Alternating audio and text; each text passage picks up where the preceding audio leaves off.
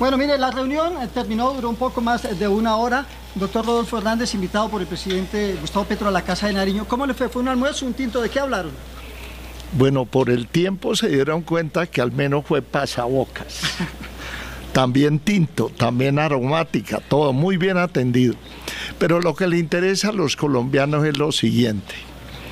Yo quería exponerle al señor presidente de la República las inquietudes que tienen los colombianos sobre el acontecer diario, especialmente el económico y el empleo. Otro de los temas que tocamos a fondo fue el devenir de Santander. ¿Qué va a pasar con Santander? Que es la tierra que yo represento. Esos fueron los dos temas gruesos y en eso nos tomamos un poquito más de una hora. Me siento que me atendió bien, estuvo atento, sin celular, concentrados, a ver cómo aportamos, tanto él desde la representación que tiene como presidente de la República, como yo, eh, hoy como senador de la República, y no sé en el futuro me, cuál sea mi devenir pero yo creo que fue muy productivo para los colombianos. En la medida que pase el tiempo, vamos a ir desarrollando los temas que hoy tratamos de acuerdo con los resultados. Muy bien, es el eh, senador eh, Rodolfo Hernández, acaba de terminar una reunión con el presidente Petro y está dando las primeras... ¿Qué temas de Santander específicamente trataron? Santander tiene... Santander tiene muchos problemas, pero el principal, a mi parecer, es el vial. Estamos prácticamente incomunicados con Colombia. Con Cúcuta no tenemos la comunicación que nos merecemos. Y de Bucaramanga hacia el sur, aquí hacia el centro del país tampoco. En 92 kilómetros de Piedecuesta a San Gil solamente 92 kilómetros se están gastando promedio tres horas y media por el gran tráfico que hay pesado y la carretera muy sinuosa. Yo les quiero comentar a todos los colombianos que desde que yo estaba chiquito, la carretera es la misma ha tenido unas pequeñas ampliaciones, unas pequeñas protecciones de acuerdo con el comportamiento hidráulico del río Manco, pero no ha sido suficiente, eso ha desbordado el tráfico que tiene con la capacidad de recibir tráfico promedio diario. Eso es, y eso es largo de hacer, porque toca hacer diseños, estudios de suelos, simulaciones hidráulicas y luego la licitación y luego la ejecución de la obra. Pero intermedio tenemos la consecución del dinero. Para nadie es un secreto la situación fiscal que está pasando el país. En temas de empleo, usted dijo que había hablado con él. ¿Qué propuestas le trajo al presidente? Es que el empleo, la única manera de generar empleo, a mi parecer, es la sustitución de importaciones, generar trabajo, que estamos pagando empleo, generando empleo en el exterior, en América Latina, en los Estados Unidos y algunos en Europa, es generarlos aquí. Eso también es de largo plazo, pero hay que empezar ya. Como es largo, toca empezar ya. Ingeniero, antes de llegar acá a la Casa de Nariño, usted pasó su carta de renuncia eh, como senador. ¿Hasta cuándo va a estar ahí en el Congreso y qué aspiraciones tiene de aquí en adelante?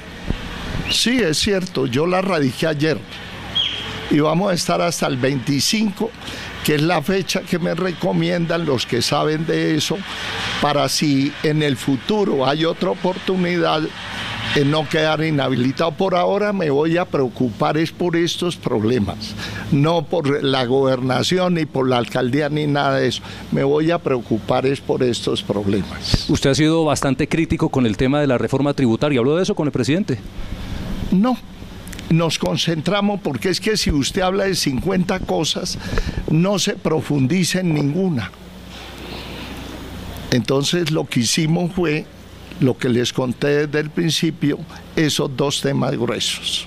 Ingeniero, ¿qué decir de este audio polémico de su fórmula vicepresidencial donde se habla de un pago? Yo creo que eso está superado y eso no es tema de la visita al señor presidente. No, pero de todas maneras eso también es tema la gente superado quiere saber y que eso no es tema de superado como eh, eso no es tema de la visita del señor que el señor presidente me concedió. Yo les pido que nos concentremos en eso. Señor senador, tuvo oportunidad, usted vuelve, su caso de, de, de imputación había pasado a la Corte Suprema, ahora vuelve a la Fiscalía, eso charló con el presidente. ¿Y qué viene Nada. en ese con usted? Nada. ¿Ustedes qué viene en ese proceso para usted? No sé, eso lo dirán los jueces, yo respeto lo que digan los jueces. Lo único que les digo, no me robé un peso. No me robé un peso. El presidente también tuvo implicado y sin embargo ahí lo la, salió toda la el proceso a favor. Eh, estar en el servicio público es, es aceptar todo lo que pueda pasar en el desarrollo del mismo. Mi conciencia está limpia. Senador, esta, este encuentro lo hizo también como esa parte de la oposición o realmente ya usted no está en esa figura, renunció, le dieron ese, del estatuto a la oposición, le daba esa oportunidad de representar a, aquellos no es que, por esta idea, pero usted es ya, no ya no va a estar en ese papel. Es que uno no puede oponerse por oponerse. Yo no he renunciado a la crítica a la oposición y también tengo que decir que lo que me parezca bueno lo tengo que apoyar. El compromiso mío no es con él, es con Colombia. ¿Y ese mensaje a los colombianos, a los más de 10 millones de votos que hoy sienten Vuelvo y repito, pero si perdí, alguien tenía que perder. Yo nunca en ninguna encuesta ganaba. Lo que hice fue milagroso gracias al apoyo de los colombianos. Mi conciencia está tranquila, hice todo lo posible. Seguramente a juicio de muchos periodistas o muchos colombianos dicen que me faltó, seguramente. Yo no, mis, mi fuerza, mis capacidades llegaron al máximo. Me entregué a Colombia. El presidente, el grupo que acompañó al presidente, lo acompañará usted a la candidatura a la gobernación? Es que yo no estoy pensando en eso. Estamos pensando ahorita es a mirar cómo aportamos algunas soluciones que yo veo que se pueden eh, mejorar para poder que los colombianos vivan mejor. Eso es todo. ¿Usted ya se siente liberado? Eh, el Messi, que dice usted que estaba lesionado en el lugar equivocado, ¿Ya se siente liberado al renunciar a la corporación? Eh, todavía no me han aceptado la renuncia. Toca esperar. Pero se quita un piano de encima. Toca esperar. Pero eso ya se la aceptan. Toca esperar. Los millones de votantes que usted tuvo, hoy que renuncia y ya tiene como fecha límite del 25, porque muchos dicen que se... Que voy a seguir trabajando por Colombia. Eso no solamente desde la presidencia de la República. Yo ahí le dejo unas inquietudes para que las mire y en eso, en dos temas, gastamos hora y cuarto.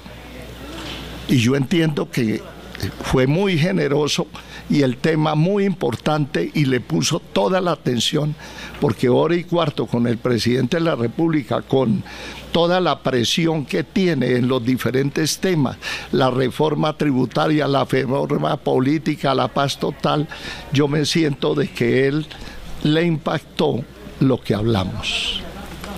Muchas gracias, muy amables.